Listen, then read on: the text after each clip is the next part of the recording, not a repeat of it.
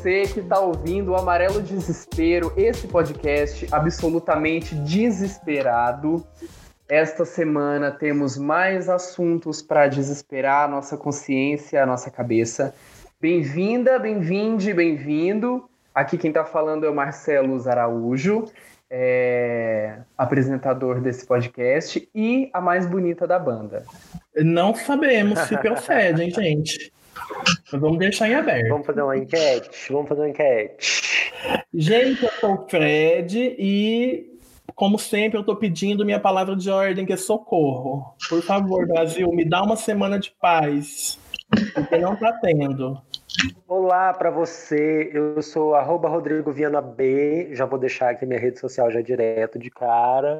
Olá para você que está ouvindo a gente mais uma semana, ou para você que está chegando agora, seja bem-vindo, esse é o Amarelo Desespero e a gente está bem desesperado.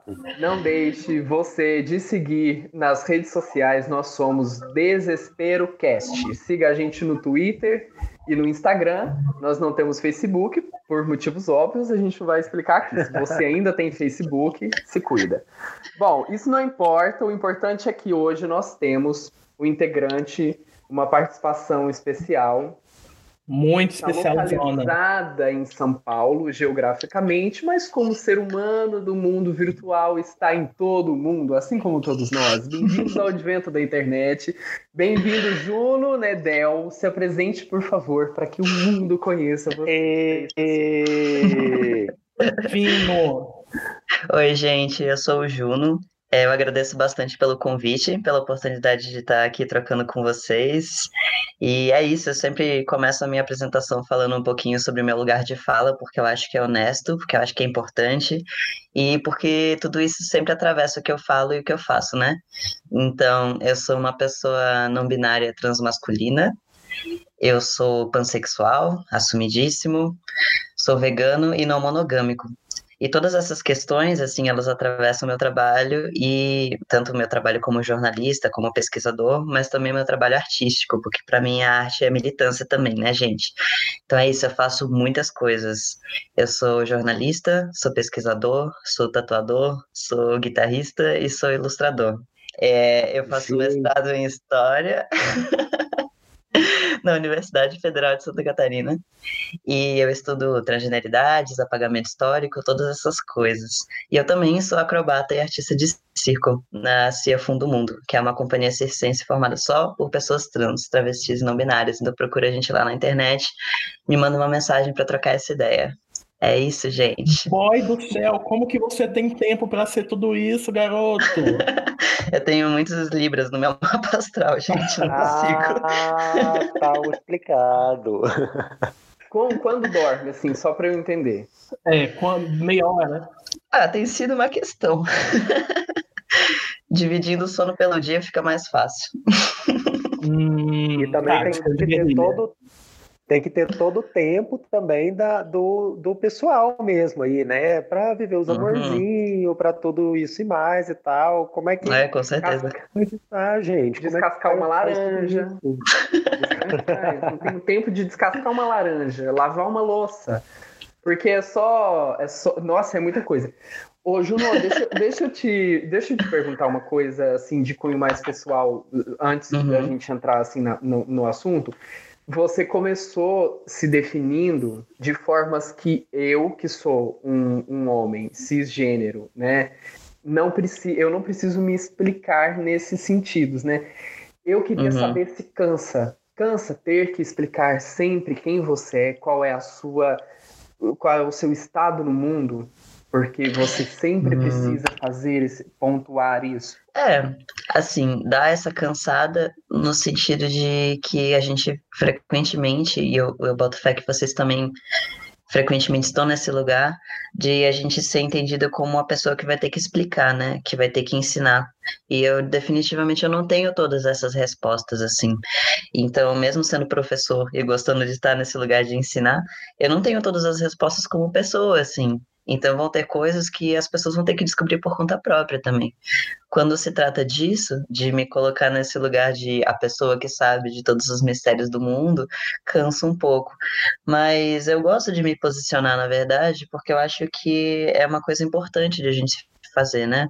É, tanto no sentido de luta por direitos, assim, e quanto no sentido de reconhecer os nossos privilégios, né? Então, eu, por exemplo, eu sou branco, eu sou magro, eu não tenho deficiência, então tudo que eu falo é atravessado por esses privilégios também. Eu acho que é um movimento justo, assim, e ético a gente ir se nomeando, porque, em geral, a cisgeneridade e a branquitude não se nomeiam, né? Só quem se nomeia é quem não tá nesse nesse padrão, assim. Então, eu gosto de trazer isso para ir justamente fazendo as pessoas pensarem: nossa, ele deu todos esses nomes para ele, mas quais são os meus?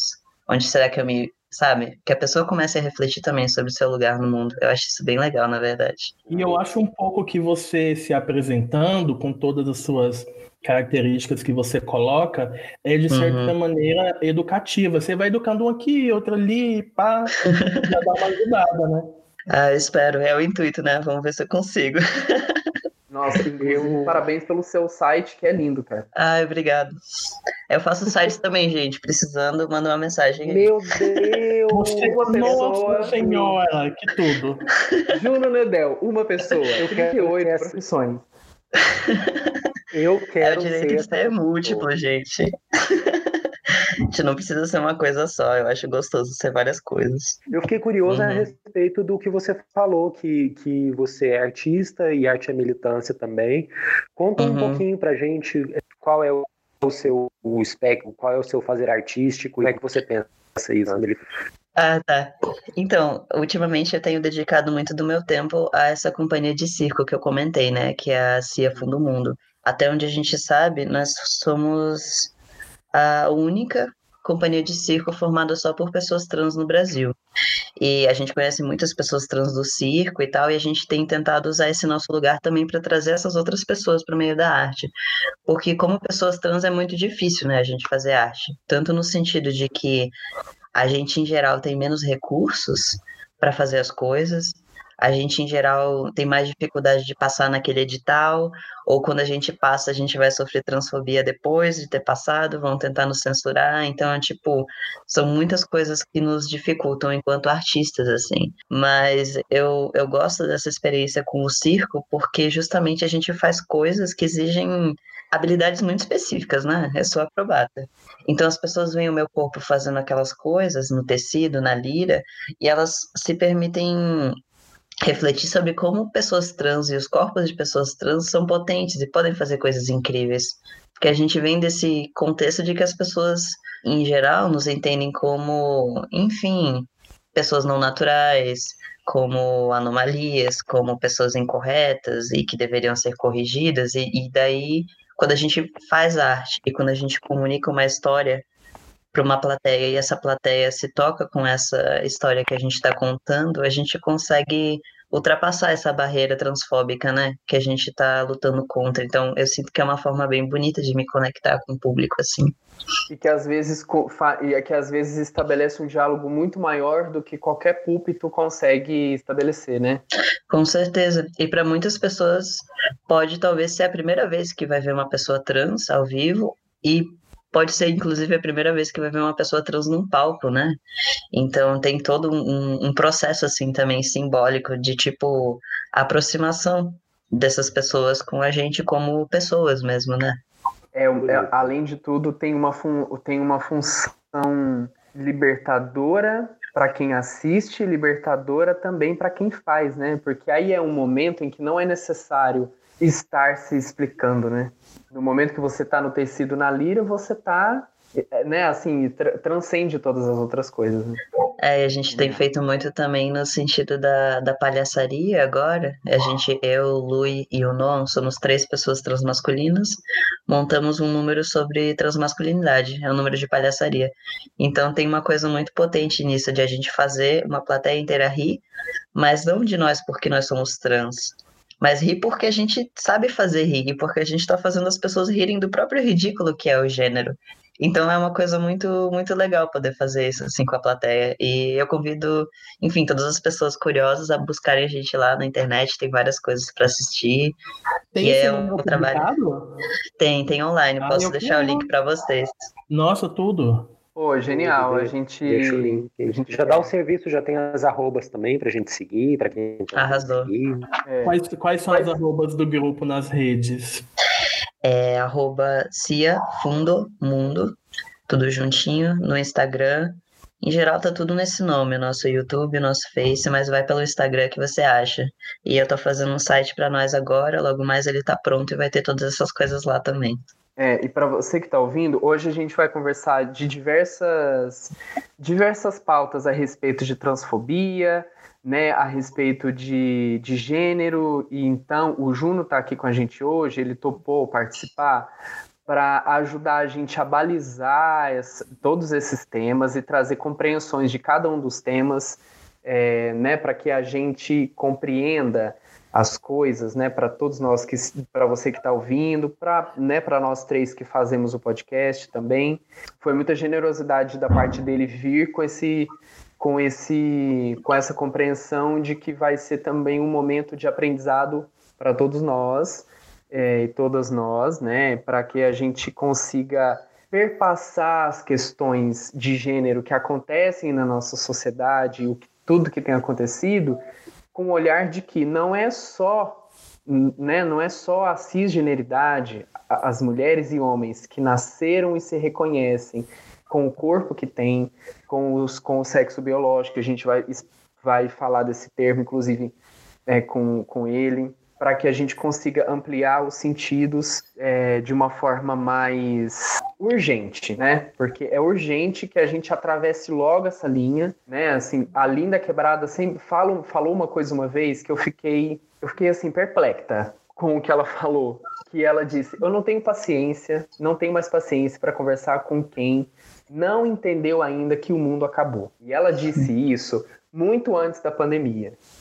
Então, esse mundo acabou é esse, sabe, é essa falsa bolha da branquitude, da cisgeneridade, né, da, da- das vidas perpassadas pela, pelo modo europeu de, de viver, capitalista de viver, que virou a normalidade de uma forma totalmente aloprada para né, a nossa vida, para a vida de todos os seres humanos no mundo, e isso chegou no limite, isso já se esgotou. Muito antes da pandemia, isso já se esgotou. Então o mundo já acabou.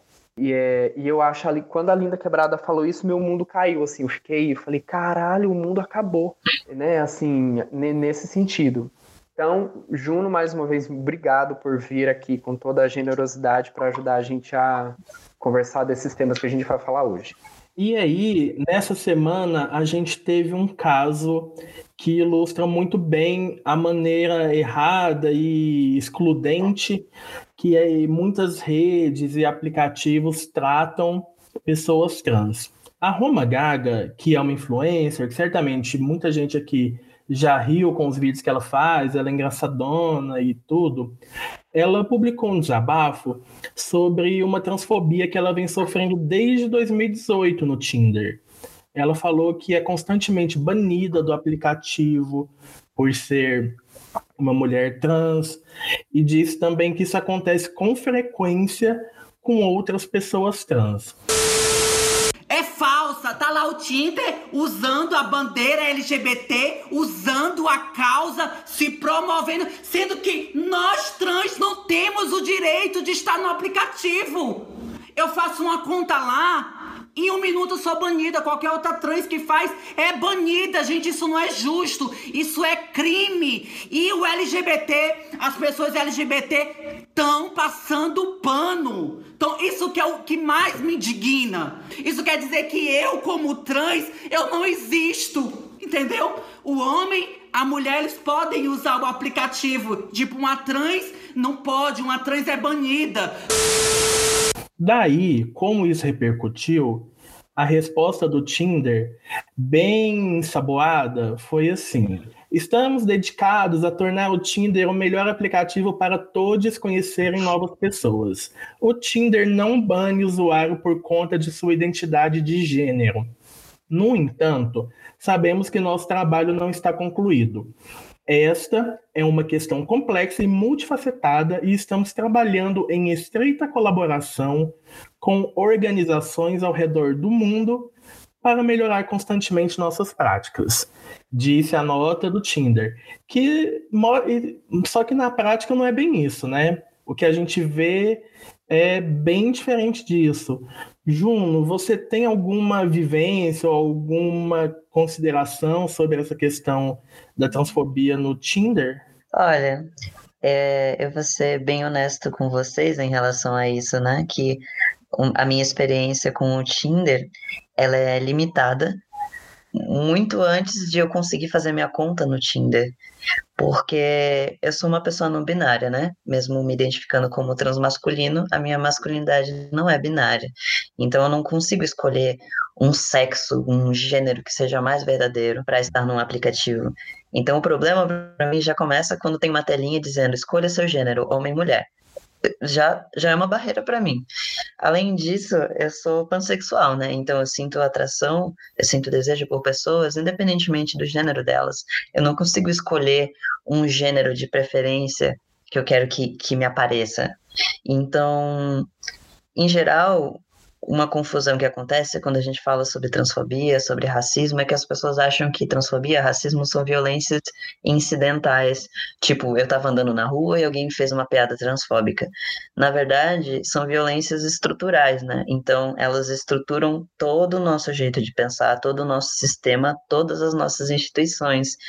E daí rola que, tipo, em geral, as nossas existências não são consideradas até que a gente faça muito barulho que é o caso do Tinder, por exemplo, né? A pessoa estava desenvolvendo um aplicativo, ela não pensou, nossa, como é que pessoas trans vão usar esse aplicativo? Será que a gente quer que pessoas trans usem esse aplicativo? Enfim, isso só vai ser trazido à tona depois que pessoas trans vão lá fazer aquele barraco dizendo, meu, e a gente, vocês não pensam na gente?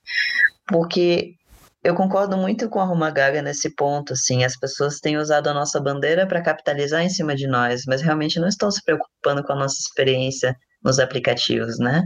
E eu, enfim, eu não cheguei a fazer uma conta no Tinder, mas eu tenho amigos trans que fizeram, e aí para eles também é uma outra loucura, porque você é trans, você é um cara trans, mas aí você coloca que é mulher, mas aí você tem que explicar na bio que na verdade não, que é trans, porque o aplicativo não dá espaço para, sabe? É uma é toda uma confusão você estar tá ali dentro também.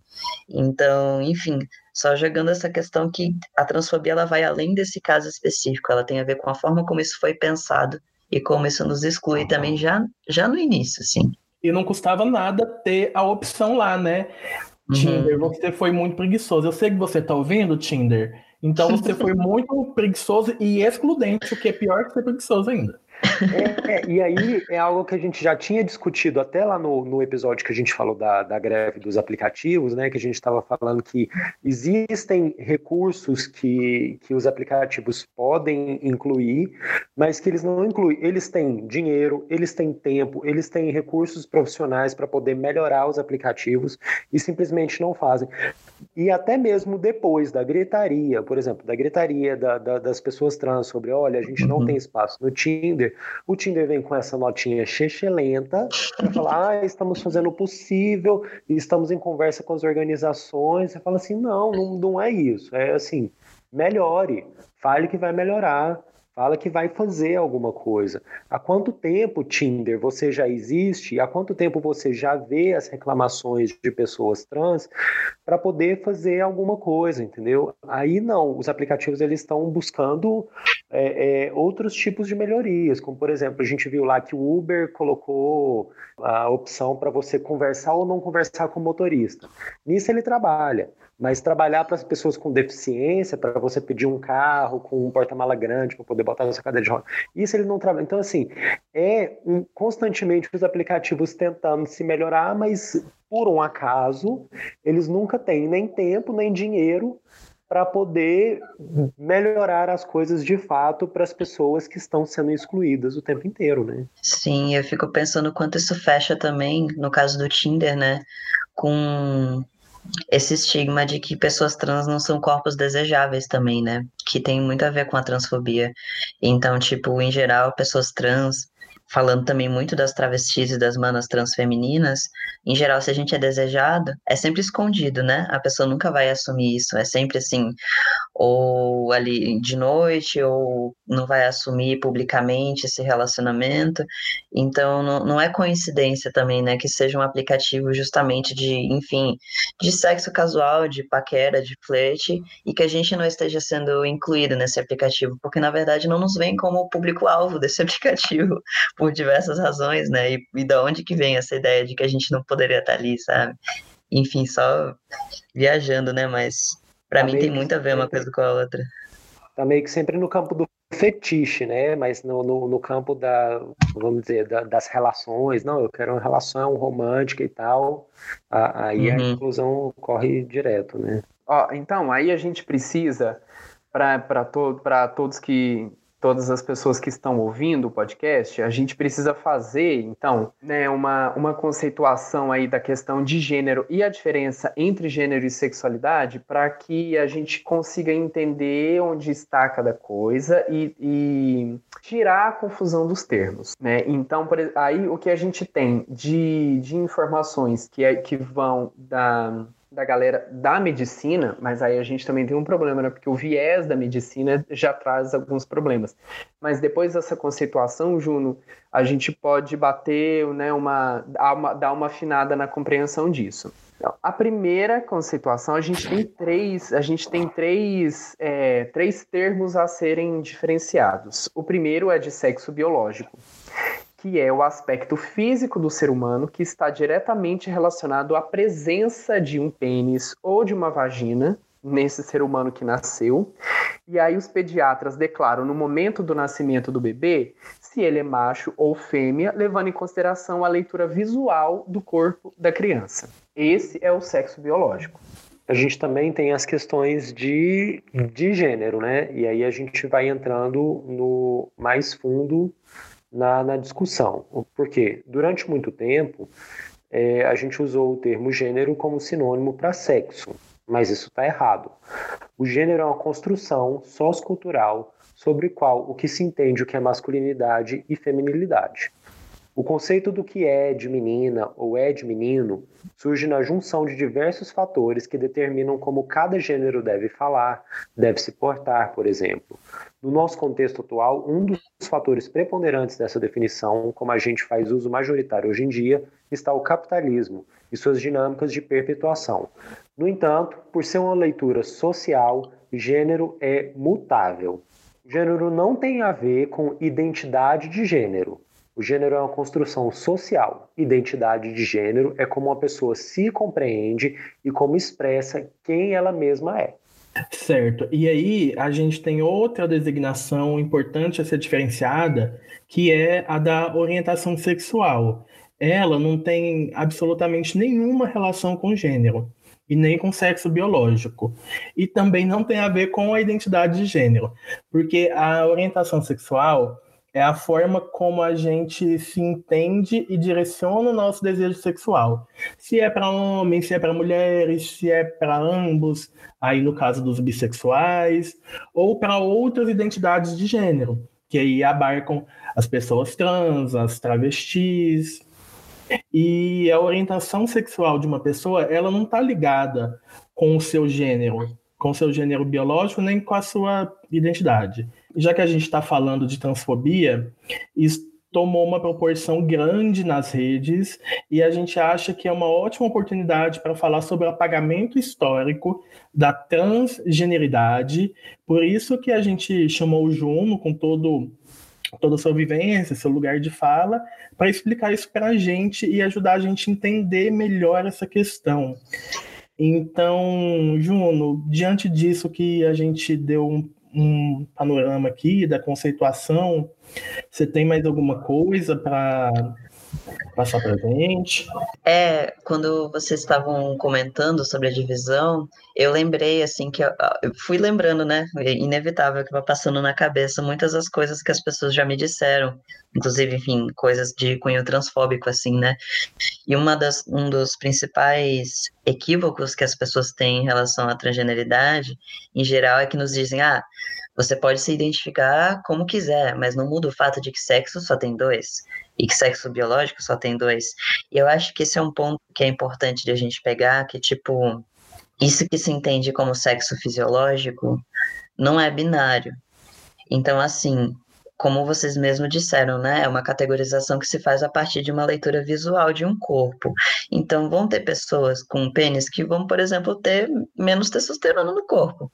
E vão ter pessoas com vagina que vão produzir muita testosterona no corpo, por diversas razões. Vão, sabe, vão ter todo tipo de corporalidades no mundo que visualmente você olha para aquela pessoa, você não vai conseguir enquadrar no sexo masculino ou no sexo feminino, porque isso, na verdade, foi uma convenção essa divisão binária.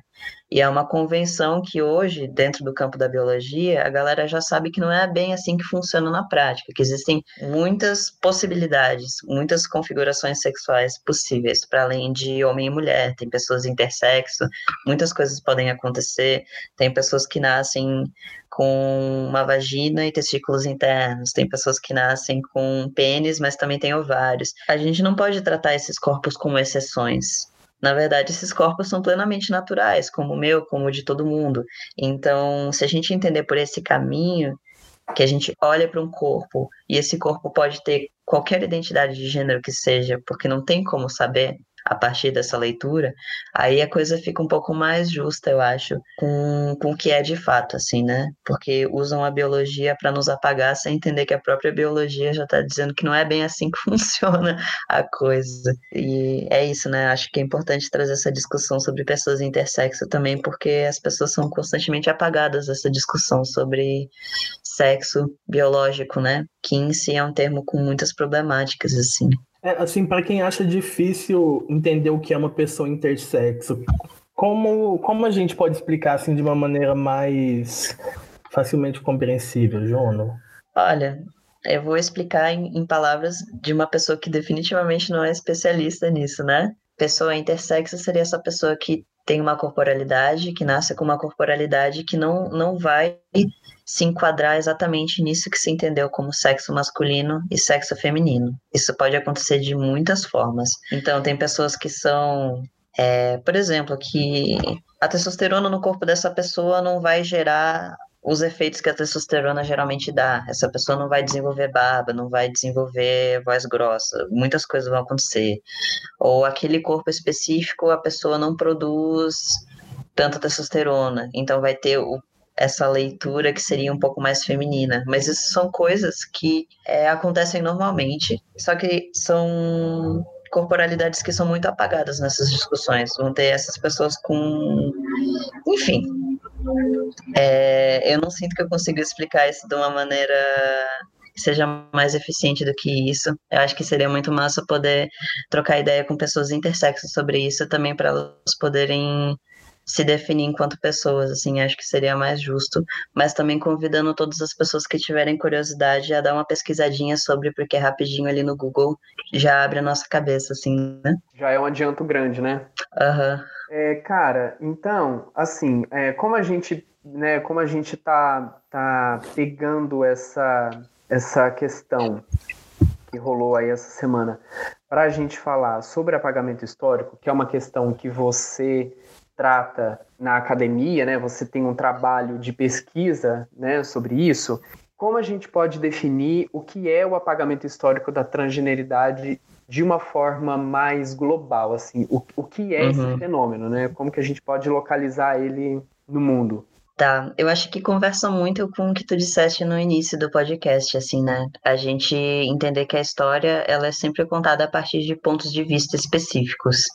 Então, eu não sei vocês, mas eu, por exemplo, quando estava na escola aprendendo história, eu aprendi que o Brasil foi descoberto em 1500 pelos portugueses. Só que essa história, assim, ela é muito perversa, ela é violenta e ela dá a entender que não existiam povos aqui nessa terra que hoje a gente chama de Brasil. E esses povos, inclusive, ainda existem e estão por aí. Enfim, essa terra é deles, na verdade. Ela foi roubada desses povos. Então, essa história contada dessa forma, ela passa uma ideia que não, não é muito justa é uma ideia que ela é eurocêntrica, ela é uma ideia contada a partir do ponto de vista desse colonizador, é uma ideia racista, é uma ideia de civilização, por exemplo, que coloca povos originários, povos indígenas como mais atrasados, que é uma ideia que eu discordo profundamente, imagino que todos discordam profundamente. Então, a história como ela é contada, ela pode construir uma memória coletiva que apaga determinadas pessoas. E a gente sabe que isso também ocorre com pessoas trans. Porque é isso. Existe uma noção, por exemplo, de que a transgeneridade é uma coisa muito nova. Tipo, né, quando a gente fala assim, ai, trans, trans, nossa, parece que é uma coisa que vem de uma década para cá. Só que, gente, a transgeneridade, ela é tão antiga quanto a divisão de gênero na sociedade. Então, qualquer sociedade que tenha alguma divisão de gênero e uma divisão de, enfim, coisas que são de homem, coisas que são de mulher, coisas que são de um outro gênero que não homem e mulher, qualquer sociedade vai ter pessoas que não vão se enquadrar nessas divisões de gênero. Então, a transgeneridade, na verdade, é um assunto muito, mas muito, muito antigo. Então, por que, que a gente não consegue entender a transgeneridade como um assunto antigo? Porque teve todo esse apagamento histórico de pessoas trans. A gente não aprende na escola, não fala sobre pessoas trans que viveram no passado, não fala sobre como que era em outras sociedades. Não necessariamente as pessoas trans na sociedade eram perseguidas e, enfim, assassinadas. A gente sabe, por exemplo, que muitos povos originários, por exemplo, alguns povos da América do Norte tinham e tem essas pessoas que chamam Two Spirit, né? São pessoas que têm mais de um gênero e nessas sociedades elas geralmente estão nessa função de curandeiras, de visionárias, de pessoas que, enfim, estão associadas com a cura desse povo. Elas são vistas como pessoas sagradas. Enquanto outras sociedades, pessoas que seriam pessoas trans já são perseguidas. Então, isso é muito variável mas a gente não fala sobre isso. E a gente não fala sobre isso por diversos motivos, na verdade, né? Tanto porque a palavra trans é uma palavra muito nova, então as pessoas antigamente ou elas não tinham essas palavras, ou elas tinham outras palavras para se descrever, como é o caso, por exemplo, da homossexualidade, que é uma palavra que foi inventada ali pelo século XIX. Antes disso, as pessoas usavam outras formas de se nomear. Então, se você vai olhar a história, você tem que buscar por essas outras palavras, porque você não vai encontrar lá no, no registro, ah, tal pessoa era gay. Vai encontrar outra forma de dizer, ah, essa pessoa era afeminada. Ah, essa pessoa queria ser uma mulher. Você vai encontrar dessa forma. Existe um apagamento que vem daí, da ausência de palavras, mas existe um apagamento também que tem a ver com total queima de arquivo, assim. E eu tenho uns dois exemplos para dar. Por exemplo, é, um incêndio no Museu Nacional, né, que aconteceu em 2018. A gente sabe que o Museu Nacional tinha um dos maiores acervos de línguas indígenas do mundo e ele foi completamente queimado. Então, com ele morreram acervos inteiros de línguas inteiras de povos que, inclusive, alguns já, já estão extintos. Então, é uma queima de arquivos a gente não tem mais esses arquivos, não tem mais esses registros. Um outro exemplo é o do Instituto de Sexologia, que foi fundado pelo Magnus Hirschfeld, na Alemanha, em 1919. O Hirschfeld ele era gay, ele era judeu, e na Alemanha nazista, ele estava fazendo estudos sobre sexualidade, com pessoas homossexuais, com pessoas trans. Ele fez algumas das primeiras cirurgias de redesignação sexual que a gente tem notícia, enfim, ele tinha uma postura mais progressista em relação a esse tema. E ele foi perseguido por Hitler por ser judeu, por ser gay. Ele teve que sair da Alemanha e todo o acervo que ele tinha foi queimado pela polícia nazista. Então, o primeiro instituto de sexologia que a gente tem notícias no mundo e o primeiro a fazer cirurgias de redesignação sexual é, notificadas teve o seu acervo completamente queimado pela polícia nazista. Então a gente também está lidando com queimas de arquivos. Em geral, governos autoritários perseguem questões de gênero e sexualidade e pode rolar muito isso mesmo de, enfim, queimar bibliotecas, perseguir pesquisadores e galera que fala sobre isso, para criar essa impressão de que nunca se falou e isso nunca existiu. Não, só queria dizer que eu estou completamente chocado. Então, é, é, sobre a questão do pagamento, a gente sabe que ele não acontece. Quando a gente vai se inteirando do assunto, Uhum, a gente começa a ver que ele não acontece por acaso. uhum. A quem, que- a quem que interessa esse apagamento dessas comunidades com uma comunidade trans, por exemplo? É, eu vejo que assim, né? É uma disputa. A disputa da história é uma disputa sobre quem que vai contar a história. Porque existe muito poder em estar nesse lugar, né? De eu posso contar essa história. Por exemplo, a gente está falando desde o início que a história que, em geral, a gente aprende é uma história que ela é racista, que ela, ela tem esse viés colonizatório, ela é transfóbica, porque ela quer construir uma memória coletiva que coloca esses outros corpos ou como corpos que nunca existiram, ou como corpos que são menos civilizados, que são menos dignos de estar vivos. E existem muitos interesses por trás disso, né? Existe um interesse político, existe, por exemplo, esse interesse que é o da desresponsabilização coletiva pelas violências estruturais. Então, a gente, eu pelo menos, não sei como está hoje em dia, mas quando eu estava na escola, eu mal e mal aprendi sobre o longo período de escravidão no Brasil, e mal e mal a gente discutiu sobre as problemáticas disso. E quando a gente não discute isso, que é um trauma coletivo da nação, enquanto a gente não discute, a gente não se responsabiliza sobre o legado disso coletivamente. A gente vive numa sociedade que é racista e a gente vive numa sociedade que se estruturou a partir desse histórico de exploração de pessoas pretas e indígenas. Enquanto a gente não reconhece isso na história, é como se a gente estivesse dizendo: ah, não, isso não é responsabilidade nossa, não vamos fazer nada sobre isso, está perdido no tempo, ninguém sabe o que foi, ninguém sabe o que aconteceu. Quando a gente tira pessoas trans da história, a gente está construindo uma narrativa de que pessoas trans não pertencem ao tempo, na verdade. É como se a gente não tivesse direito nem de estar aqui, porque a gente não tem passado. Então a gente, de repente, brotou agora. E esse também não é o nosso tempo, pelo que as pessoas dizem, né? Sempre nos dizem, não, isso é um assunto muito novo, a gente ainda não está pronto para falar sobre isso. Mas, sério, gente, o primeiro artigo que usa a palavra transexual, que foi publicado é, em 1949, por um médico chamado David Caldwell, ele já começa dizendo isso, em 1949. É, a transgeneridade é um assunto muito novo, todos nós conhecemos muitas pessoas trans e a gente precisa falar sobre isso. Quer dizer, em 1949, as pessoas já mandavam essa ladainha de que é um assunto novo e a gente, sabe, não está preparado para falar sobre isso ainda. E a gente está em 2020. Então, existe uma construção histórica de alguns assuntos, como assuntos que são novos, que não têm passado. Pessoas que não têm passado, pessoas que não estiveram aqui. Se a gente tira também pessoas indígenas da história, a gente não se responsabiliza sobre o fato de que isso que a gente chama de Brasil é terra indígena. E a disputa dessas pessoas por território é uma disputa legítima, porque é a terra dessas pessoas que foi apropriada e roubada. Então existe todo um jogo de poder, assim, né, nesse apagamento histórico, que a gente dá a entender quais memórias que são mais válidas do que outras, e por quais violências a gente vai se responsabilizar e por quais a gente não vai. E isso marginaliza a comunidade trans pesadamente, obviamente, né? Sim, no sentido de que a gente não tem direito a ter um passado, né? E a gente sabe que a gente tem. Então, também fazendo um paralelo com a comunidade homossexual, né? A gente sabe o quanto é importante para nós a memória de Stonewall, a memória das pessoas que vieram antes de nós e que estavam lutando por direitos. Porque isso nos fortalece como comunidade também. E porque ajuda a gente a não perder de vista tudo que a gente passou para lutar por direitos e tudo que já aconteceu com pessoas como nós que vieram antes. Então, se você apaga a história de uma comunidade, isso é muito violento, assim, porque a gente perde esse vínculo de comunidade mesmo. É como se a gente criasse uma sensação numa pessoa de que ela tá sozinha e de que nunca existiu ninguém que nem ela no mundo, em toda a história.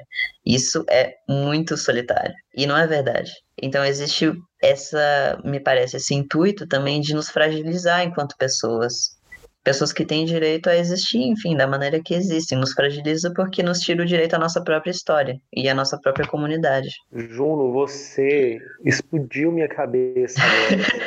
Era algo que é, é, algo, enfim, né, que a gente olhando de fora, que não tem a vivência, não, não tem a mínima noção de que essa questão da temporalidade, ela é Uhum. a dinâmica do apagamento, né? E é Uhum. justamente por isso, assim, quando as pessoas ficam gritando aí pelo, pela tradição e pelos valores tradicionais e pelo ah, vamos voltar ao que, ao que era, ao que sempre foi, é porque, na verdade, é, tentando apagar a transgeneridade da história para Uhum. dizer que o que era o que sempre foi não tinha trans, mas, ou seja, trans é tradicional também, né? Sim, total. E essa coisa da temporalidade, eu acho que é uma, é uma grande loucura, assim, quando eu comecei a pensar sobre isso e estudar sobre isso, que é de ver o quanto é uma violência você retirar pessoas do tempo. Porque existe um tempo, né? Que é um tempo padrão.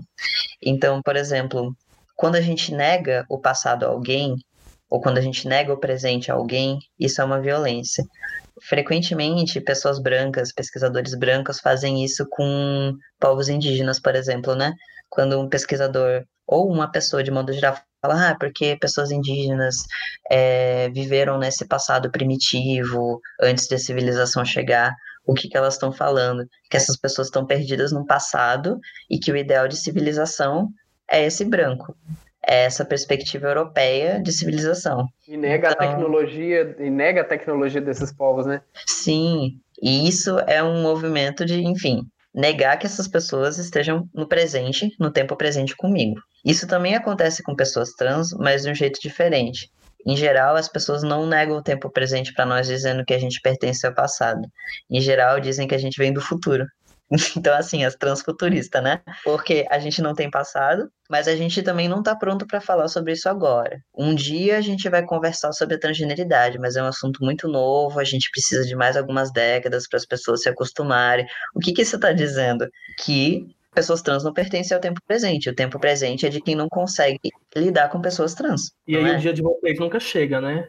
É. Porque já tem 70 anos que tem o termo, e se tem o termo é porque já se rolava uma compreensão até antes dele ser cunhado, e aí nunca é o tempo, nunca é o tempo. Tem 70 anos, pelo menos, que tá rolando esse adiamento de dar vez e dar voz da dignidade para pessoas trans, né?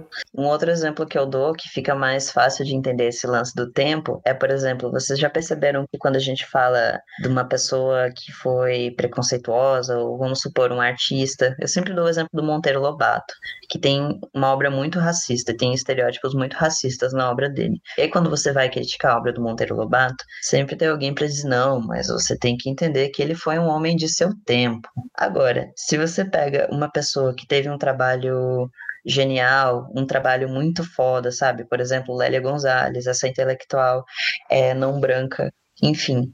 Aí você vai dizer o quê? Que foi uma mulher à frente de seu tempo. O que isso quer dizer? Que a única pessoa que pertence ao tempo dela é a pessoa pre- preconceituosa, é a pessoa racista, é a pessoa transfóbica. Porque todas as pessoas que vão contra esse tipo de pensamento, a gente sempre posiciona à frente do tempo. Então tem essa, essa dinâmica que eu acho que é muito louca, que é isso. Quer dizer que no tempo do Monteiro Lobato não tinha nenhuma pessoa que pensasse que aquilo que ele estava falando era realmente racista? Porque quando a gente diz que ele era um homem de seu tempo, é isso que a gente está dizendo. que não havia outras pessoas que não pensassem como ele naquele tempo. Que é aquele pensamento que caracteriza aquele tempo. Isso é muito perverso e é muito violento. E silenciador, né, de outras formas de pensar. Porque essa dinâmica também de, de colocar a, a transgeneridade como, como o viajantes do tempo que vem do futuro para provocar Uhum. os, né, nós que estamos aqui nesse presente que, que seria um passado para as pessoas para a transgeneridade, quando se nega, quando essa dinâmica nega o passado para as vidas trans, nega também uma autoridade, né? Se Uhum. você não tem passado, você não tem do que falar, né? E isso está muito relacionado também com a própria forma como a gente produz a história, né? Então, por exemplo, é, a gente vem de uma tradição histórica, que é essa tradição europeia, que é uma tradição muito escrita, documental, assim, coisas que estão escritas.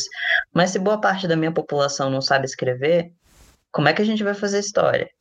Então, a gente vem de uma tradição escrita, mas a gente sabe, por exemplo, que muitos povos têm uma tradição de história que é mais oral. Por exemplo, muitos povos de origem africana, muitos povos indígenas têm uma tradição que é mais oral do que escrita. Quer dizer que esses povos, a história desses povos, dentro dessa perspectiva de história que a gente produz, não é história, porque não está escrita. Então, tem muitas coisas. Pessoas trans, a gente sabe que na nossa sociedade, principalmente pessoas trans mais pobres, pessoas trans pretas indígenas, não vivem muito. Dificilmente, enfim, a gente está lidando com uma violência, né? Com um assassinato, com um genocídio de vários povos. Então, se, se pessoas não têm vida longa, como é que você vai conseguir chegar por exemplo, numa pessoa de trans da terceira idade e falar com ela e perguntar como é que era no seu tempo ser trans. Porque essa pessoa já morreu. Então existem algumas dificuldades de produzir história com a partir dos nossos corpos, que são essas dificuldades que têm a ver com a violência que a gente sofre mesmo. Se a gente não tem acesso aos espaços de ensino, se a gente não está na escola, se a gente não está na universidade, como é que a gente vai fazer história? E como é que vão ouvir a história que a gente conta? Se a gente não consegue estar tá lá publicando artigo, se a gente não consegue estar tá lá escrevendo livro. Então a coisa vem antes ainda, né? Tipo, para a gente conseguir produzir história tem todo um sistema que já não nos deixa estar tá ali, estar tá vivos e estar tá falando e legitimando aquilo que a gente diz como história. É uma coisa muito, muito complexa, assim, sabe? Eu acho que o Amarelo Desespero vai acabar virando um podcast é, temático de apagamento histórico, porque no, no, no, episódio passado a gente falou sobre a Cinemateca Brasileira Uhum. E, né, e todo o problema em volta dela. E também falamos um pouco sobre o Museu Nacional e sobre o apagamento da questão né, da, da, dos resquícios de, de povos que, né, das línguas que não se fala mais, não se encontra viventes, e os últimos resquícios dessas línguas e dessas tradições que eram orais, com poucos, com poucas materialidades que estavam no museu, foram exterminadas com o fogo do incêndio, né? Assim, é, então são dinâmicas que vão precarizando o legado de vivências, né? E vão tirando a autoridade de, de povo, de vida, de experiência, né? De construção, de compreensão do mundo, né? Porque uhum. a compreensão do mundo que todas as pessoas têm não passa pela transgeneridade, não passa pela, pela vida trans, né?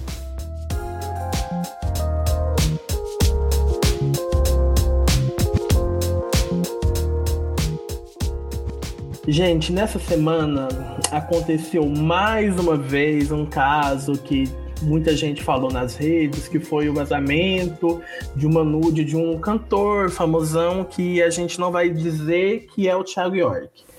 E rolou um alvoroço na internet.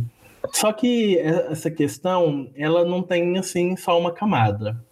Primeiro, a gente é importante dar o recorte da cisgeneridade, porque as nudes têm um conflito em si. O machismo que rege nossa sociedade, ele pode fazer com que a carreira de um homem que tem uma nude vazada se alavanque e que ele até seja mais querido por isso, principalmente se o pau for uma coisa assim grande. E se vaza uma nude de uma mulher, ela pode ter a carreira dela estragada. Mas aí a questão da, da cisgeneralidade é a seguinte: e com as pessoas trans, como que fica essa questão? Se, se vaza uma, uma nude de um artista trans, por exemplo, que não é aquele corpo que todo mundo está acostumado a ver pelado. Que reflexo que, que isso poderia dar? ia dar ruim? O que, que você acha, Juno? Então, eu acho que fecha muito com algo que a gente até comentou no iníciozinho do podcast, né? Que quando a gente está falando a partir de corpos trans, a gente está falando de todo um sistema transfóbico que nos fetichiza. Então, né, tem esse, esse registro de que o Brasil é o país que mais mata pessoas trans, mas também é o país que mais consome pornografia trans. Então, o que isso quer dizer? que os nossos corpos, eles são objetificados e eles são fetichizados justamente porque são vistos como diferentes, como, ai, sabe, tem uma curiosidade em cima desses corpos. E na nossa comunidade, muitas vezes, principalmente falando das manas transfemininas, muitas vezes a prostituição, o trabalho sexual e a pornografia são as únicas, se não a única forma de fazer dinheiro, de trabalhar que a gente tem disponível, principalmente pensando pessoas mais periféricas assim. Por conta da transfobia, a gente muitas vezes não consegue empregos de carteira assinada, ou enfim, é, não consegue terminar a escola e por várias coisas, a gente acaba relacionado com serviços de prostituição, trabalho sexual e pornografia. Então, para nós, a questão da nudez e, e da sexualidade pega nesse outro lugar, assim, né? Que muitas vezes nos veem como pertencentes apenas a esse lugar, muitas vezes, né? As manas travestis que eu tenho, as minhas amigas, todas comentam que, tipo, é, muitas vezes, quando elas estão na rua ou quando estão tendo interações cotidianas com pessoas, as pessoas já vão presumindo que elas são prostitutas e que elas estão no, no, trampo sexual e que elas produzem pornografia porque são trans. Isso tem a ver com essa construção do imaginário coletivo mesmo sobre os nossos corpos, de que a gente sempre vai estar tá nesses lugares e a gente vai estar sempre vinculado ao sexo, à prática do sexo especificamente, né? Aí é doido saber como, como seria, tipo, se uma pessoa famosa trans tivesse uma nude vazada, porque a gente vai pensar, né, que tem tão poucas pessoas que estão nesse lugar mesmo, né, dessa, dessa fama, dessa riqueza, desse sucesso, que fica até difícil imaginar o que, que aconteceria caso a gente estivesse nesses lugares, assim. Mas é, é isso, né? O machismo e a transfobia, eles acabam combinados no, no caso de pessoas trans, assim. O medo e, de, e o desejo andam juntos, né? E, uhum. e, e é por isso que o assassinato, né, quando se comete uma violência com uma pessoa trans, a morte de uma pessoa trans, ela não é só uma morte com uma bala na cabeça para exterminar aquela vida que está atrapalhando aquela pessoa, né? Assim, uhum. é, que não suporta aquela existência. É sempre uma morte com uma, uma grande violação, né? E, uma, e uma, uma tentativa, talvez instintiva, sei lá, inconsciente, de, de espetacularizar aquela morte, né? Ela uhum. precisa ser, ela precisa ser um espetáculo. Ela não pode ser só não basta aniquilar a vida trans, é, tem que ser uma grande violação daquele corpo, né? Tem que ser uma morte muito violenta e escancarada, né? O medo e o desejo andam juntos. Então, assim, cara, a gente o que, o que, que é então? Assim, estou pensando, a gente vive um grande, uma grande sociedade mal resolvida. Sim. É, a gente é, a, a, é um globo terrestre cheio de uma espécie mal resolvida que, uhum. para piorar, tem cérebro de um litro e meio, que pensa e tem uma racionalidade fora dos instintos básicos e, e que piora tudo. Sim, a gente percebe e eu percebo também, a partir da minha própria vivência, assim, que muitas das violências que eu sofro vêm por esse recalque mesmo, porque, enfim, eu me autorizei a viver o que eu queria viver, eu me autorizei a ser aberto em relação à minha identidade de gênero e à minha sexualidade. Isso deixa algumas pessoas muito ofendidas. E ela e tipo, muita... É, assim, no sentido de, poxa, você, eu tô aqui a minha vida inteira dentro do armário e você tá fora do armário. Isso é inaceitável, sabe? eu percebo essa raiva direcionada a mim, mas não é uma raiva direcionada a mim, na verdade. É uma raiva que vem desse lugar do recalque mesmo da pessoa que poxa, não, não consegue lidar com o fato de que algumas pessoas conseguiram se autorizar e serem livres em relação ao que elas são e outras não. E muitas Muito outras bem. violências que eu recebo têm a ver com esse simbólico da comunidade. Então, muitas pessoas que me agridem não estão me agredindo como Juno, mas estão me agredindo porque eu sou trans. Então, elas estão agredindo a comunidade trans. E essas agressões, elas têm que ser simbólicas nesse lugar, assim. Tipo, quando eu te violentar, eu estou manifestando meu ódio a toda a sua comunidade. Assim como também quando me agridem por ser pansexual, por ser tudo que eu sou, em geral, essas violências não têm tanto a ver com a pessoa que eu sou especificamente, mas tem a ver com a minha comunidade e o que o meu corpo representa quando eu estou em público. Quando eu estou andando de mãos dadas com meus namorados na rua, o que, que eu represento? Por ser não monogâmico também, às vezes estou lá andando com mais de um namorado na rua. O que, que eu represento quando eu estou na rua fazendo isso? Sendo um corpo trans, pansexual, não monogâmico. Isso, sabe, levanta muitos ódios, assim, em pessoas. Então tem a ver também com a agressão que a gente sofre por uma comunidade inteira, assim, né? É muito louco como esse simbolismo funciona. Ah, apesar de, de, dessa busca, né, no, no, entre quatro paredes, ali é uma busca muito grande, mas também é colocada no terreno do proibido quando está em, quando tá, vamos dizer, na sociedade, né, lá, lá, uhum. lá, na rua. E aí foi, eu achei legal isso que você falou, porque vai muito também em cima do, do que a gente está falando, da questão dos nudes, é que quando surge uma nude, seja de um homem, seja de uma mulher, famosos, vai todo mundo muito ávido, né? E quando uhum. há quando há o interesse no nude da pessoa trans, ninguém vai ávido, ninguém fala, quer dizer, diz, né? Ninguém diz que vai Uhum. Aí todo mundo ávido no sentido de abrir uma aba anônima para poder uhum. procurar, né? Então é tudo dentro do anônimo. E aí a gente esquece que também, às vezes, algumas dessas pessoas que estão colocando essas nudes na, na, na imprensa ou no, nas redes sociais e tal, a gente tem que, tem que levar em conta que algumas delas estão colocando de uma forma proposital, né? Para poder aparecer, uhum. para poder, enfim, virar pauta, virar trending topic e tal. E isso, se, se uma pessoa trans está trabalhando com o próprio corpo, como a gente está vendo aí, que tem muita gente que, enfim, está fazendo live e está fazendo umas lives legais e super, é, vamos dizer, sensuais e artísticas também, e está tentando uhum. né, ganhar o seu com isso. Teve uma reportagem muito legal da Folha, assim, que saiu essa semana, né, trazendo alguns desses, desses artistas, mas o, a percepção de quem está de fora é, e tipo assim, nossa, não, você tá se expondo demais, né? tá, tá querendo se expor demais, tá querendo esfregar na cara. É muito uhum. esquisito, assim, né? O jeito que, que, que as pessoas olham para os corpos, né? É, eu, isso me faz pensar também, assim, né? Enfim, eu tenho uma opinião que muitas vezes ela é polêmica, mas parte da minha própria comunidade, assim, né? É que, pra, pensando na perspectiva de pessoas trans, a prostituição, o trabalho sexual, ele é um trabalho. E muitas vezes é uma das únicas formas de trabalho remunerado que a gente tem, né, enquanto comunidade trans, assim. E então, muitas das pessoas amigas que eu tenho que trampam com prostituição, que são trabalhadoras sexuais, são trabalhadores sexuais, eles pautam isso também do, desse moralismo, assim, hipócrita que se tem sobre a nudez. Porque, na verdade, enfim, a nudez, por si só, ela não tem nada de errado, ela não tem nada de ruim. Mas existe toda uma construção moral sobre a nudez, de que em alguns momentos você vai ficar nu e aí tá tudo bem, e aí tá tudo certo, principalmente se você ficar nu para alguém que você ama e tal. E em alguns momentos você vai ficar nu e isso não é certo. Por exemplo, quando você está trampando como um trabalhador sexual. E aí isso também faz a gente pensar, né, sobre como a gente lida com essa nudez, do tipo, por que que por que, que a nudez desses, dessas pessoas famosas é uma coisa que nos suscita tanta curiosidade, tantos comentários? É só um corpo nu, sabe?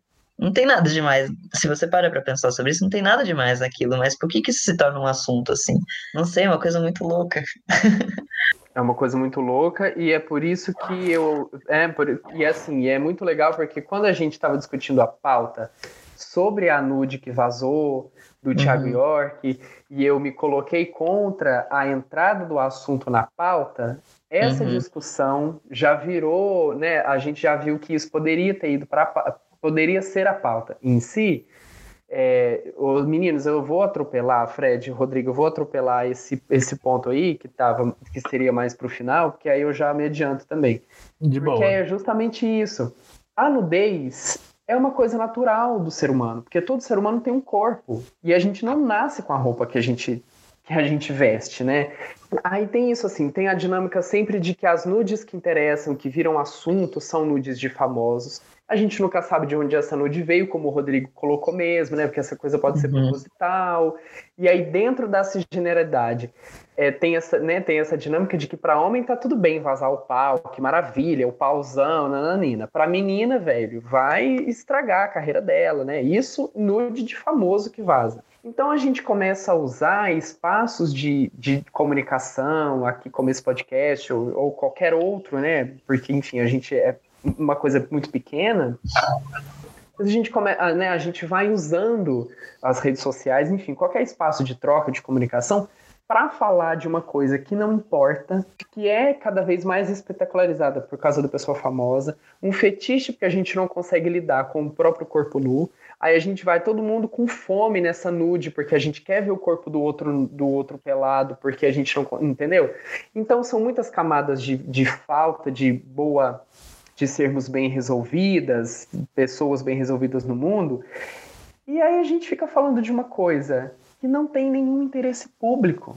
Qual é o interesse? Se a gente lembra que 50% da população do Brasil nem tem saneamento básico, o que, que, eu quero saber de pau do Thiago York? Sabe? Eu não vou falar enfia no cu porque, enfim, né? Isso é uma prática sexual bem fazeja para qualquer pessoa que goste de fazer sexo anal como passivo. entendeu? Então, nem, nem, então vai pra, entendeu? Vai pra merda com isso, sabe? Por que que isso é um assunto? Eu fico indignada, eu fico indignada, eu tô perplexa, entendeu? Assim, toda vez. Aí, quando a gente foi falar sobre isso, eu falei, caralho, cara de novo, porque daqui três meses é a nude da Bruna Marquezine, vai vazar um rego da, entendeu? Vai vazar um rego da Dira Paz, inclusive amo Dira Paz, sabe? Vai vazar um, um mamilo da Adriane Galisteu, um saco do Jorge Cajuru, e daí? Todo mundo tem tudo isso. Desculpa, eu atropelei aqui a ordem das coisas, eu fiquei mesmo. Já dei minha, já dei o que eu ia falar, que eu já falei. Gente, depois dessa fala do Marcelo, a gente aproveita o espaço para anunciar que ele está demitido do podcast. Né? a gente já anunciou na semana passada. É, a gente vai fazer um reality para escolher o um novo participante. E você aí de casa, você do seu fone de ouvido, pode participar. Não, mas olha só, quero.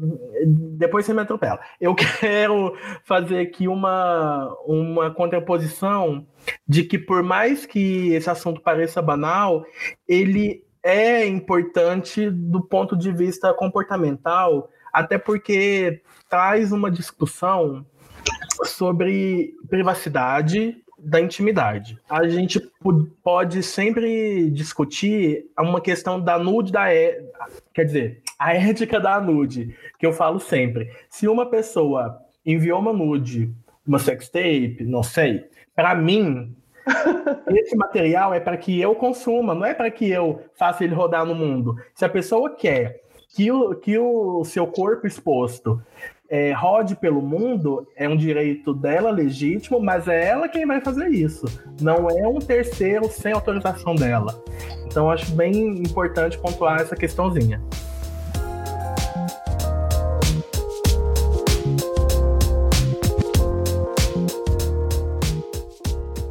Menina do céu, você não sabe da pior. E o que, que a gente faz nesse quadro?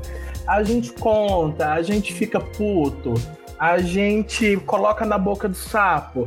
Um, um teminha, um acontecimento que a gente acha que foi uma merda na semana. E como é tradição nesse podcast, a gente falar da lasanha de merda, que são várias camadas de merda sobrepostas. Qual, Rodrigo? Vou começar por você. Qual é o seu negativão da semana? O que que te deixou putaço? Bom, o negativão da semana, essa semana eu vou fazer diferente. Eu não vou falar do governo Bolsonaro, apesar de que tem Ufa. muita coisa para falar, mas, né, vamos, vamos dar espaço para outras merdas que estão acontecendo no mundo.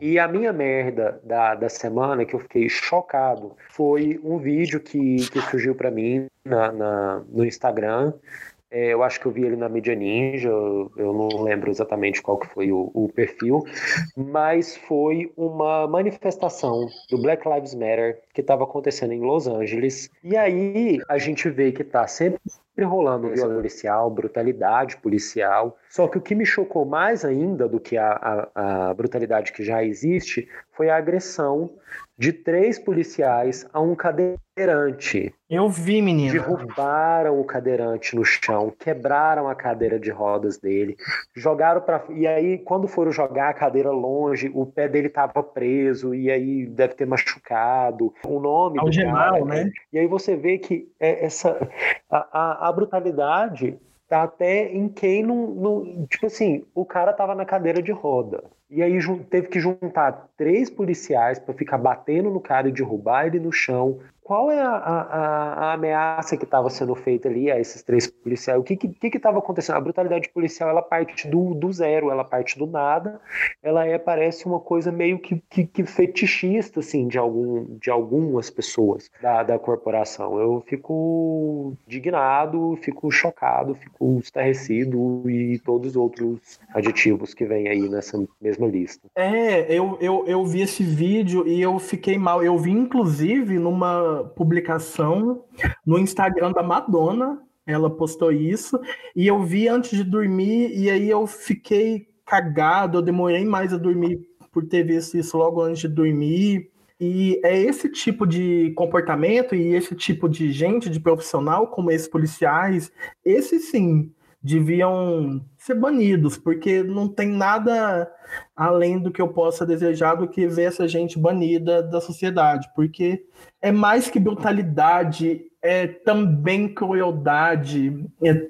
é uma desumanização completa. Olha, é um pavor. Chega a ser sadismo. E aí, quem mais tem coisa ruim pra nós? Ixi. O Juno tem um bafão. então, essa semana, né, eu tive um bafão pessoal. É, eu fui convidado pela Universidade Federal de Santa Catarina para fazer uma live sobre não binariedade com outros dois pesquisadores trans. Enfim, ideia maravilhosa. Primeira vez que a UFSC vai. Que a primeira, primeira vez que a UFSC comemorou o Dia da Visibilidade Não Binária em toda a sua história, assim. E era uma live para falar sobre isso.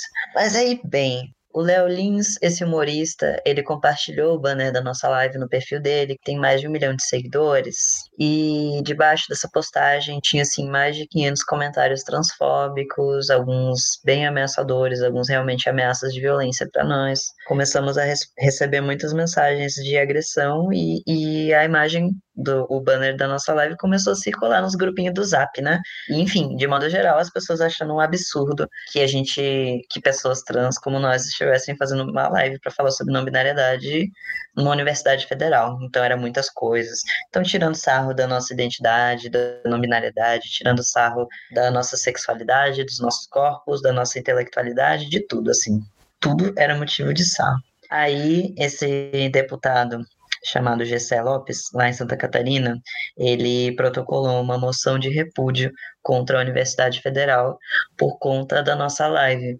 É, ele alegou que a gente estava usando dinheiro público para propagar ideologia de gênero, para subverter a heteronorma e para destruir famílias. Fora esses títulos bastante criativos, eu acho importante nomear assim que a gente realmente não recebeu nenhum dinheiro da universidade para fazer essa live, né? Fez a live cada um em suas casinhas e tal, mas que, enfim, isso demonstra o quanto ainda é difícil a gente trazer essas pautas, principalmente a visibilidade trans, para o público, assim, porque isso ainda deixa as pessoas muito irritadas, muito indispostas e muito surpresas com a nossa audácia por estar tá fazendo isso. Mas enfim, né, gente? Para mim, esse com certeza foi o, o pior da semana mas serve para reflexão, assim, né? Sobre como a gente precisa falar sobre gênero e desmistificar essa ideia de que falar sobre gênero necessariamente é sobre destruir famílias e, enfim, propagar ideologia de gênero. É, por que, que a existência de uma pessoa trans destruiria uma família se a gente é aloprada, doente? Sim, eu tenho família, né? E muitas pessoas trans têm Sim. famílias. Então, é, é, o conceito de família que a gente precisa repensar, não é mesmo? Ah, e depois desse, desse piorzão que tá aí no, no pódio, Marcelos, conta pra gente o seu você não sabe da pior? Gente, o meu pior, ele é. Ele vem do passado aí, ó. A gente tava falando de, de, de temporalidades. O meu pior vem do passado, mas, né, que na verdade, inclusive, é um pior que tem uma dica. A gente tá falando tanto de cisgeneridade.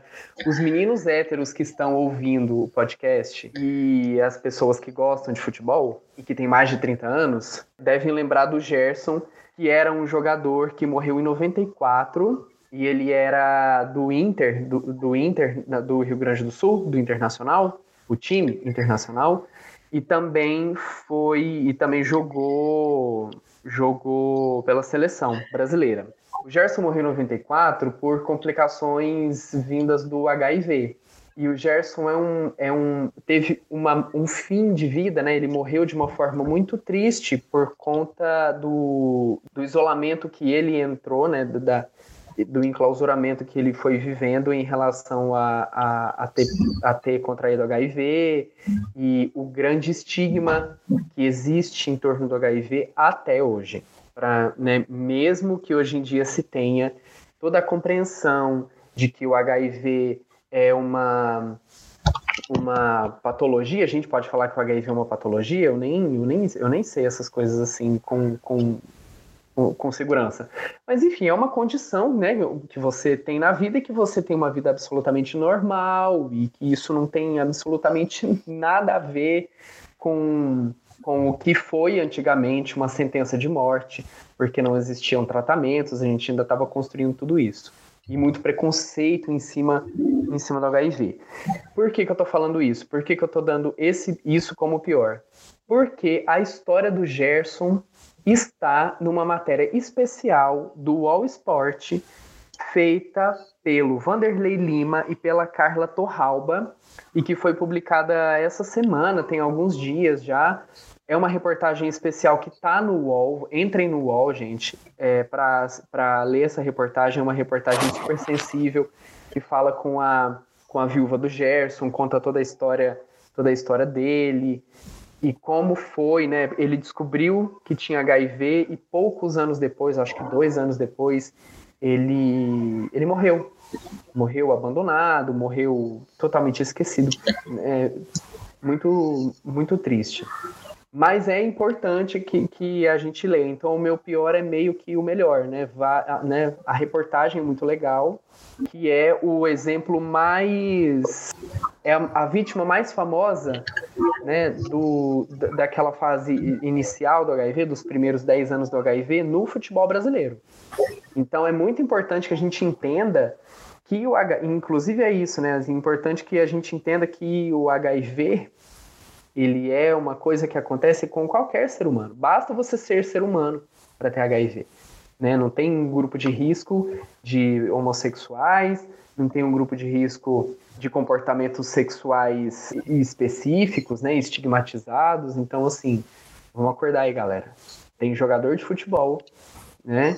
Então tá no universo de todas as pessoas. O meu pior da semana, ele vai para o fato de o jornalismo ficar reproduzindo certos termos que a ultradireita usa para atacar as minorias. Esses termos que eles deviam ser usados no máximo quando pertencem a aspas dessas pessoas da ultradireita, quando estão contidos na fala dessas pessoas. Só que é, esses termos eles acabam sendo usados como se fossem normais ou corretos.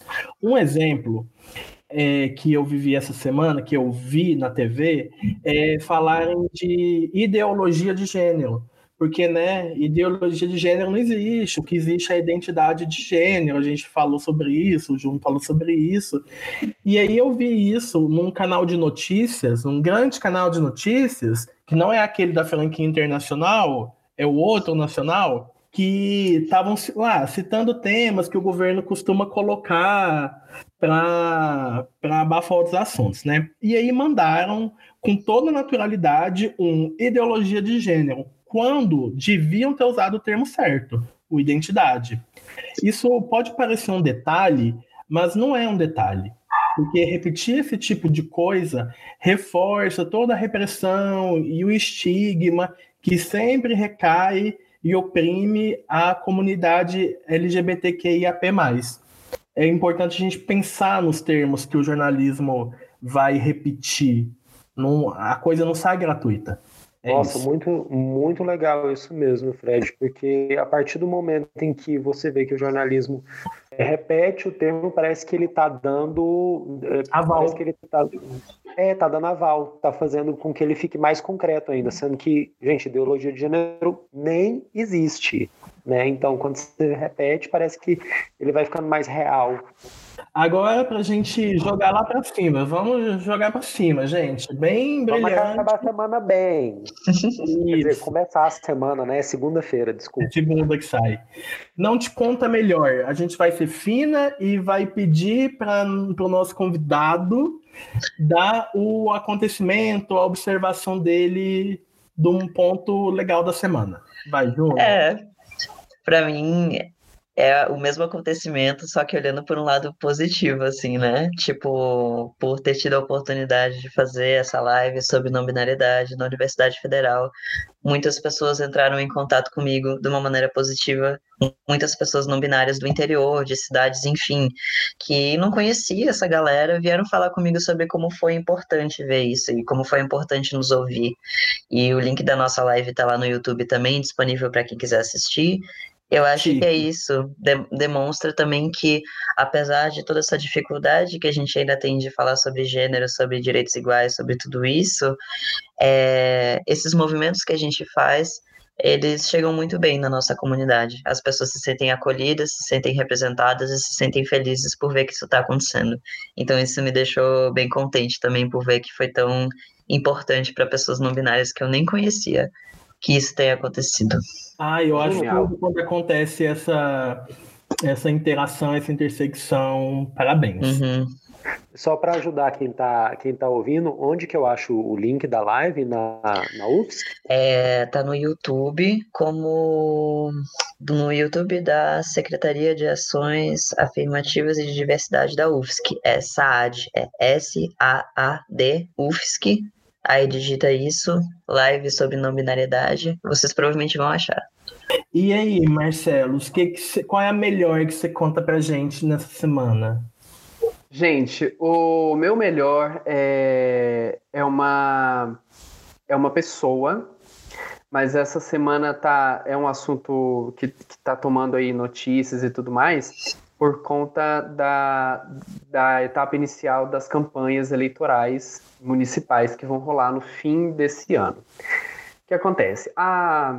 Temos uma pré-candidata a vice-prefeita de São Paulo, que é a reverenda Alexia Salvador.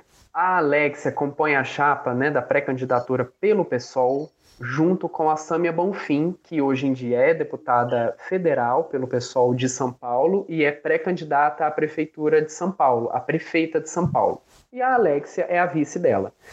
Quando a gente estiver ouvindo esse podcast, você que está em, casa ouvindo o podcast, lavando louça, é, enfim, fazendo qualquer outra coisa, espero eu, e que possa estar em quarentena, respeitando a quarentena, você vai. Provavelmente o pessoal já vai ter definido isso, porque as prévias deles para definir, né, do, do, das pré-candidaturas para eleger a candidatura mesmo, acho que está rolando esse fim de semana, entre os dias 18 e 19 de julho.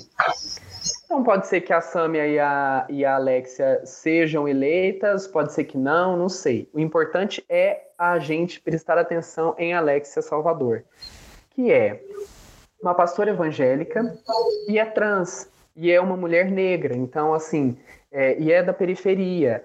Ela é uma vida que, né, que, que nos, nos, nos mostra né, que o amor, o amor é, das pessoas, o amor de uma pessoa e a vocação dela, ou o trabalho, o trabalho dela, porque colocando vocação também parece que né, vem do nada.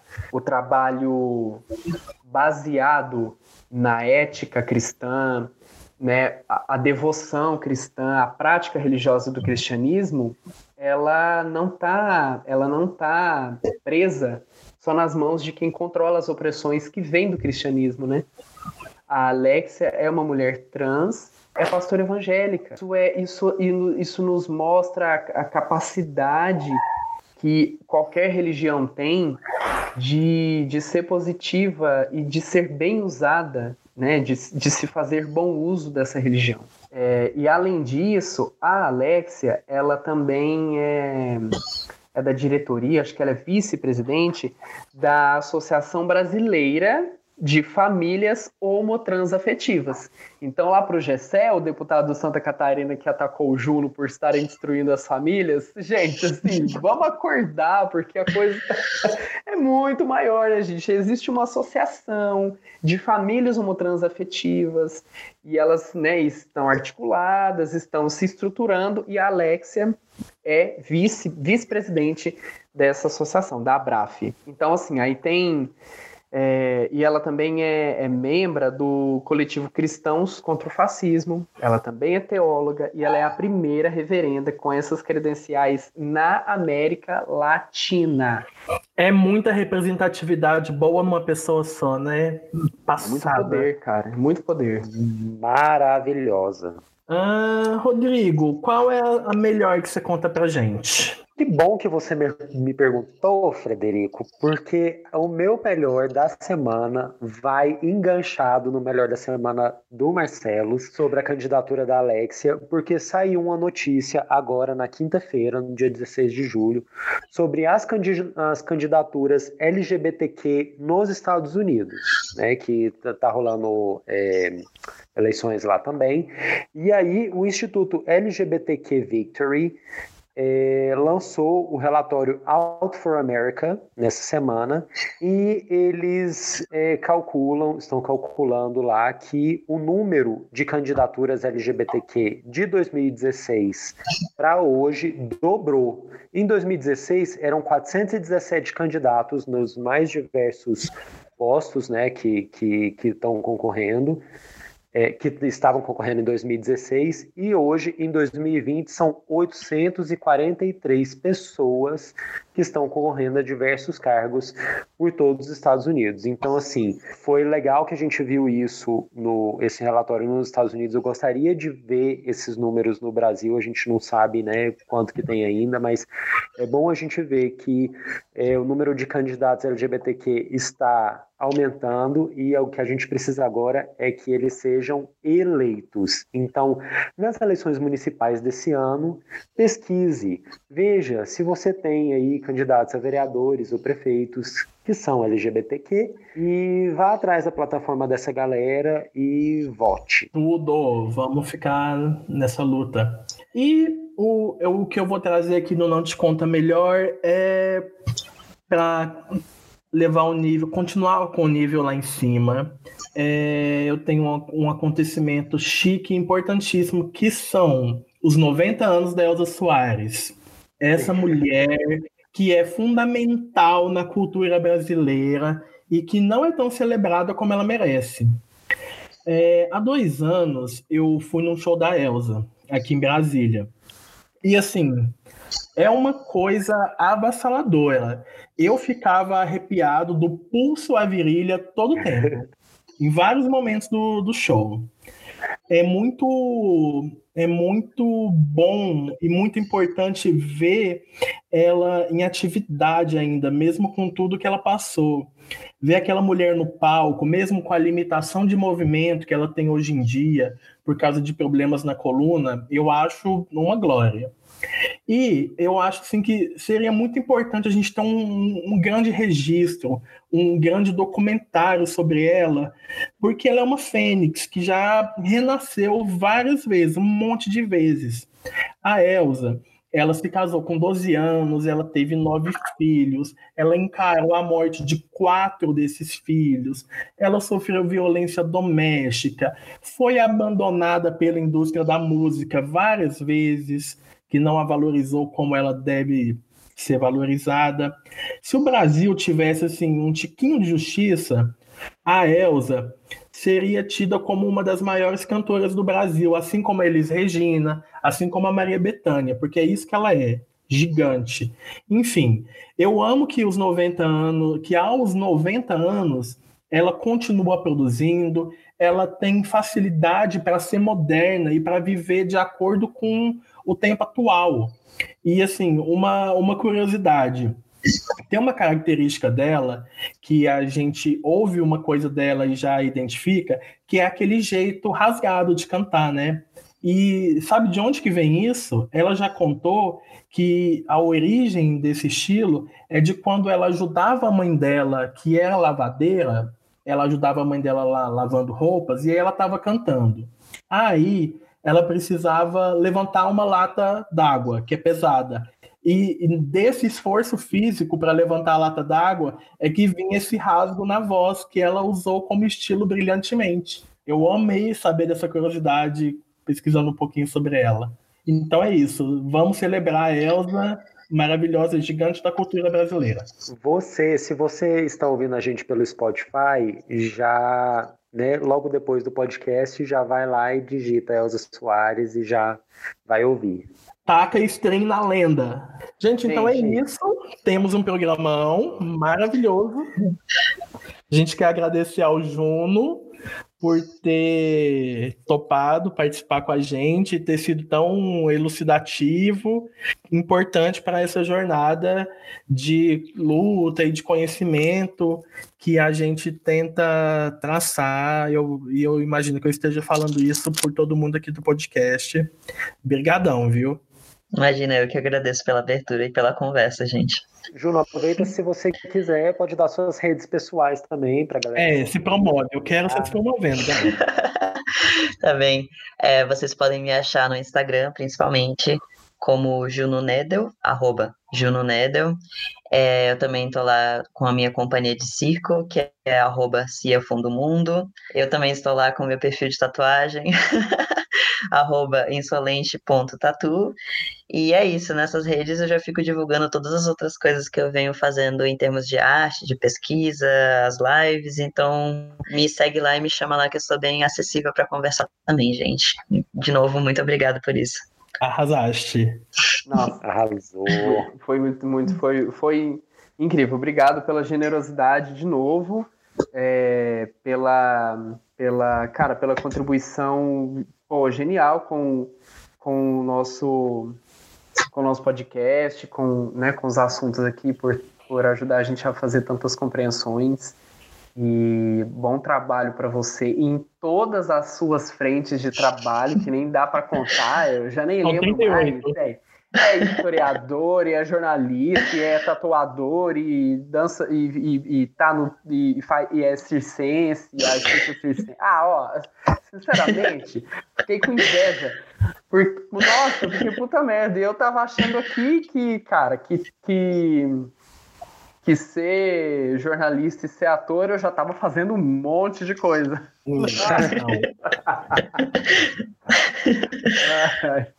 muito obrigado, muito obrigado mesmo. E para você que ouviu a gente até agora, muito obrigado pela sua audiência e pela sua paciência. Estamos com você a todo momento. Amarelo Dá sua roupa, bicha. é um podcast feito com muito amor.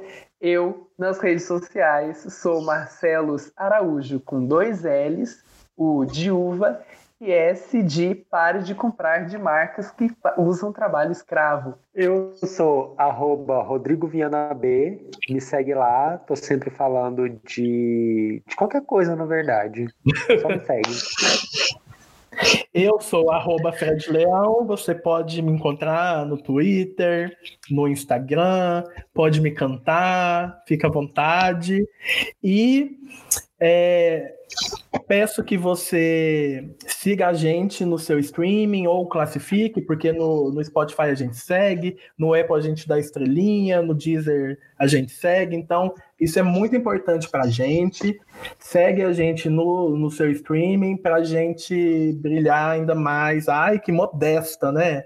E é isso, um bom momento, Brasil. E, na, e nas redes a gente é DesesperoCast. Vai também lá, Twitter, Instagram, nós estamos lá como DesesperoCast. Um beijo, Brasil, um beijo, até semana que vem.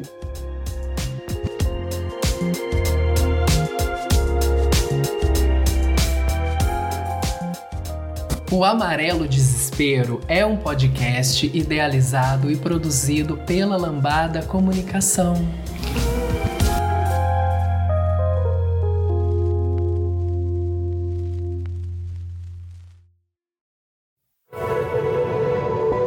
Este podcast faz parte do movimento LGBT Podcasters. Conheça outros podcasts através da hashtag LGBT Podcasters ou do site www.lgbtpodcasters.com.br.